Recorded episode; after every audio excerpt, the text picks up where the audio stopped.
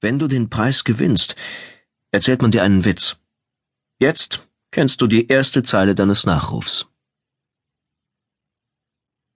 Ein Meinungsmacher. An dem Tag, an dem er den Brief bekam, erwachte Matthew Coward allein in seiner Wohnung. Es war ein trügerisch winterlicher Morgen. Seit Mitternacht hatte ein starker Nordwind die schwarze Nacht vor sich hergetrieben, bis die Stadt in den frühen Morgenstunden unter einem schmutzig grauen Himmel lag, der ihren Ruf Lügen strafte. Kaum tat Coward auf die Straße, hörte er das Säbelrasseln der Palmwedel in der scharfen Brise.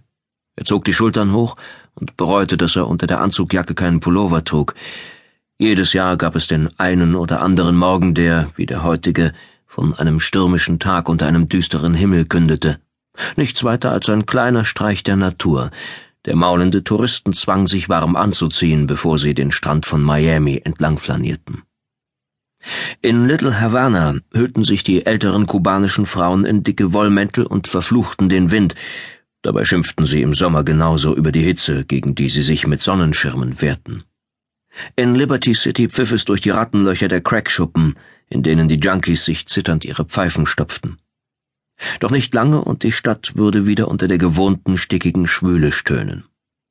Ein Tag, allenfalls zwei, dachte er, während er zügig ausschritt. Dann bringt der Wind wieder Wärme aus dem Süden und wir alle vergessen das kalte Intermezzo. Matthew Coward war ein Mann, der mit leichtem Gepäck durchs Leben ging. Missliche Umstände oder einfach nur Pech hatten ihm die üblichen Pflichten der mittleren Lebensjahre abgenommen. Durch Scheidung hatte er Frau und Kind verloren, durch einen unschönen Tod seiner Eltern. Freunde waren ihre eigenen Wege gegangen und mit einer steilen Karriere, einer Schar kleiner Kinder, den Ratenzahlungen fürs Auto oder der Hypothek fürs Eigenheim mehr als beschäftigt. Eine Zeit lang hatten ein paar von ihnen noch versucht, ihn bei Ausflügen und Partys mit einzubeziehen, doch je länger sein zurückgezogenes Leben währte und je wohler er sich dabei zu fühlen schien, desto seltener wurden die Einladungen, bis sie irgendwann ganz ausblieben. Seine sozialen Kontakte beschränkten sich im Wesentlichen auf eine gelegentliche Feier im Büro und die Fachsimpeleien unter Kollegen. Er hatte keine feste Freundin und war ein wenig ratlos wieso. Abgesehen vom Blick über die Bucht war seine Wohnung in einem soliden Hochhaus aus den 50er Jahren eher bescheiden und noch dazu mit alten Möbeln bestückt. Die Bücherregale quollen über von Kriminalromanen, Thrillern und Sachliteratur zu wahren Fällen. An den Wänden hingen austauschbare, gerahmte Drucke, sein Geschirr war abgenutzt, erfüllte aber seinen Zweck. Zuweilen beschlich ihn der Gedanke, dass alle Farbe aus seinem Leben gewichen war, seit ihm seine Frau die gemeinsame Tochter entzogen hatte. Seine eigenen Bedürfnisse beschränkten sich im Wesentlichen auf das Joggen in einem städtischen Park, ein tägliches Pflichtpensum von zehn Kilometern, der einen oder anderen Verabredung zu einem Basketballspiel im YMCA und seine Arbeit bei der Zeitung. Ihm war bewusst, dass er über ein außergewöhnliches Maß an Unabhängigkeit verfügte, auch wenn ihm der Gedanke, seinen Mitmenschen so wenig schuldig zu sein, ein gewisses Unbehagen bereitete. Immer noch blies ein kräftiger Wind und zerrte an den drei Flaggen vor dem Haupteingang des Miami Journal. Coward blieb einen Moment stehen und blickte den wuchtigen gelben Bau empor. An einer Wand prangte in riesigen roten Neonlettern der Name der Zeitung, ein Synonym für schonungslosen investigativen Journalismus und Macht. Mit der Rückseite lag das Haus zur Bucht.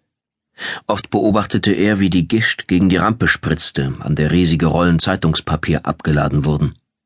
Als er einmal allein mit einem Sandwich in der Cafeteria saß, hatte er nur zehn Meter vom Dock entfernt eine Seekuhfamilie erspäht, die sich in den Wellen tummelte. Ihre braunen Rücken tauchten plötzlich aus dem Wasser und waren wenig später wieder verschwunden. Vergeblich hatte er sich nach jemandem umgesehen, dem er das Schauspiel zeigen konnte, und so hatte er danach mehrere Tage lang in der Mittagspause erneut auf seinem Beobachtungsposten auf die wogende blaugrüne Wasserfläche gestarrt, um einen zweiten Blick auf die Tiere zu erhaschen. Genau das liebte er an Florida. Als hätte man den Bundesstaat aus einem Dschungel herausgeschnitten, schien die Natur jederzeit im Vormarsch und bereit, sich alles, was Menschenhand geschaffen hatte, wieder einzuverleiben und in etwas Vorzeitliches zurückzuverwandeln.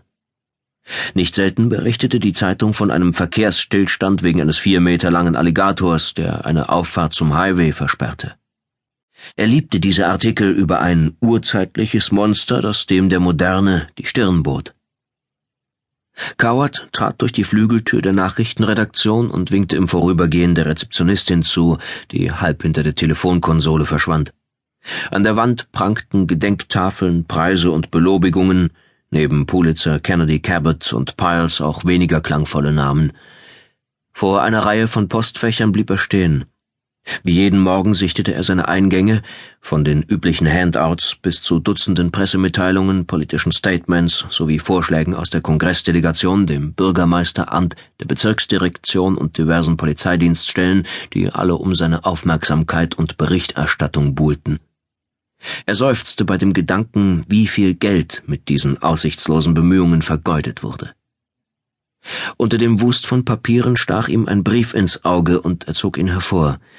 Es war ein dünner weißer Umschlag, mit seinem Namen und seiner Anschrift in großen Blockbuchstaben versehen. In der Ecke stand eine Postfachadresse in Stark im Norden Floridas.